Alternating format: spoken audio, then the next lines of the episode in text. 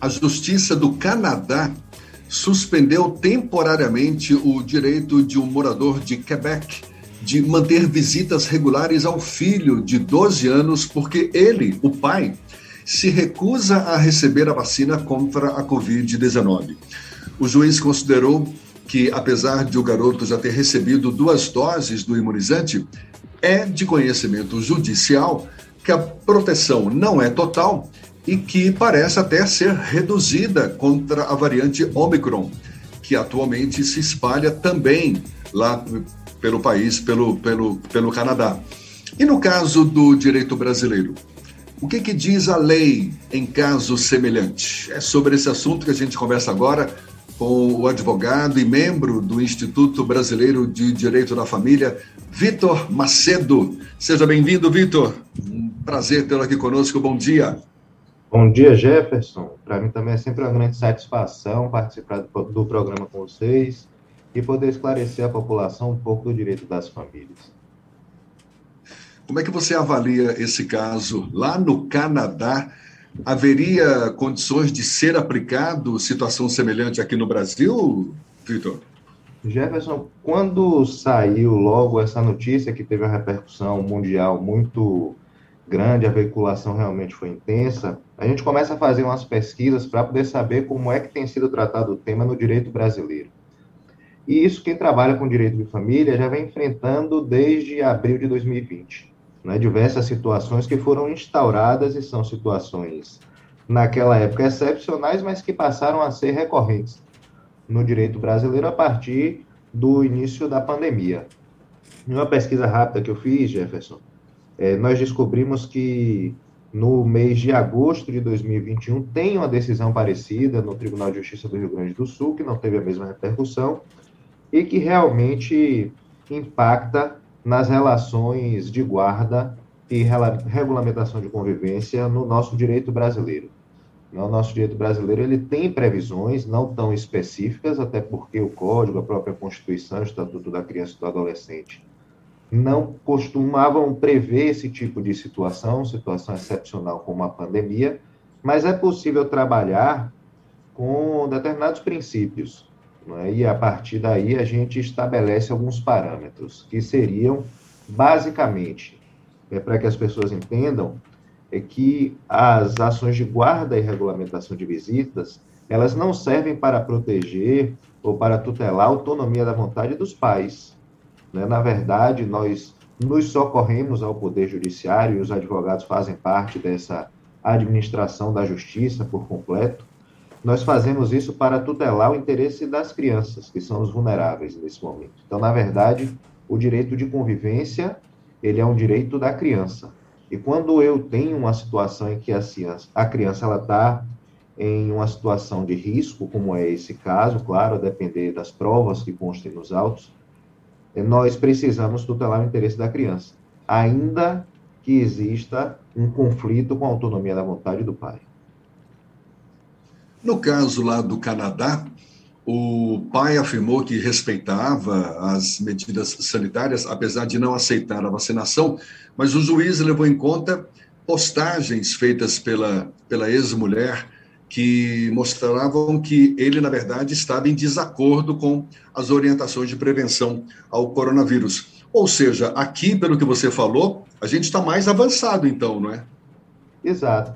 Aqui, é, o que nós, nós temos dificuldade também nos processos seria a prova de que esse esquema vacinal ele não estaria sendo cumprido. Né? A gente sabe que a, a vacinação, apesar de ser obrigatória, ela não é compulsória. Então, eu tenho que estabelecer ali o limite entre o que vai da minha autonomia da vontade até o risco que eu coloco para a sociedade.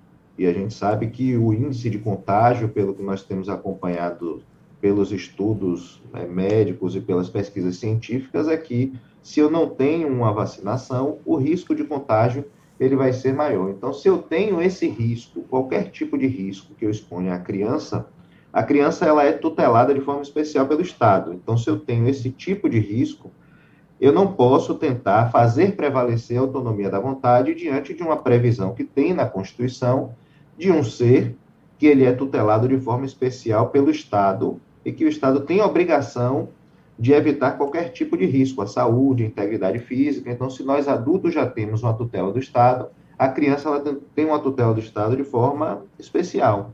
Então, aqui no Brasil, além dessa previsão, porque lá eles costumam utilizar é, muitos precedentes e não tem uma, uma vinculação estrita à lei, aqui no Brasil nós temos algo que nos rege, que é muito maior que a Constituição Federal, além da legislação que é infraconstitucional, que nós chamamos, né, que seria o Código Civil e o Estatuto da Criança e do Adolescente. Então, nós estaríamos, nesse caso, avançados, porque nós teríamos essas previsões que nos permitiriam é, proteger a criança nesse tipo de situação. Vitor, nesse caso do Quebec, há um desacordo entre a forma como a mãe da criança e, a, e o pai da criança lidavam com a questão da vacina. Enquanto a mãe desejava a vacina, o pai optou por não se vacinar. Agora nós iniciamos aqui no Brasil o processo de vacinação de crianças entre 5 e 11 anos e existem casos em que pais separados têm opiniões divergentes quanto à vacinação infantil. Nesse tipo de situação, o que a legislação brasileira prevê? É, estabelece, por exemplo, que o direito da criança se vacinar se sobrepõe ao direito do pai não, se, não vacinar o próprio filho? Como é que funciona essa questão? É, Fernando, bom dia. É, que eu não te cumprimentei antes. Mas no, no direito brasileiro, Fernando, e acredito que na maioria das legislações é, internacionais, é, o direito da criança ele vai sempre se, pro, se sobrepor a qualquer interesse de adulto. Né? No direito das famílias, hoje em dia, nós temos um termo que é muito importante, que é vulnerabilidade. A criança, dentro de uma situação dessa, ela é um vulnerável, porque ela não tem, é, de uma forma muito simples e muito clara para entender, ela não tem como se proteger. Então, é por isso que ela precisa de uma proteção especial do Estado. Então, se existe a possibilidade de vacinar uma criança, e aí eu venho acompanhando aqui o, o programa e eu já vi que a nossa vacinação ela começa a ficar avançada, né? Jefferson falou há pouco que são 52 mil crianças e 186 mil adolescentes. Isso cria mais uma camada de proteção. Mas quando a gente trata de criança, a gente sabe, ou adolescente, a gente sabe que a gente precisa de todas as camadas de proteção. Qualquer tipo de risco para a criança, ele acaba sendo muito mais majorado por uma situação de vulnerabilidade. Então, se eu tiver é, o interesse de um pai em não vacinar a criança e eu tiver a possibilidade de vacinar a criança, é muito mais aconselhável que seja vacinada a criança. Agora, a legislação brasileira ainda não prevê de forma espe específica essa obrigatoriedade. Porém, levando ao judiciário, provavelmente o judiciário, dentro dessa ideia de proteção especial, ele vai determinar que a criança seja vacinada para possibilitar, pelo menos, que haja mais uma camada de proteção contra esse pai que não tem interesse ou não pretende se vacinar. Uma, uma cena hipotética.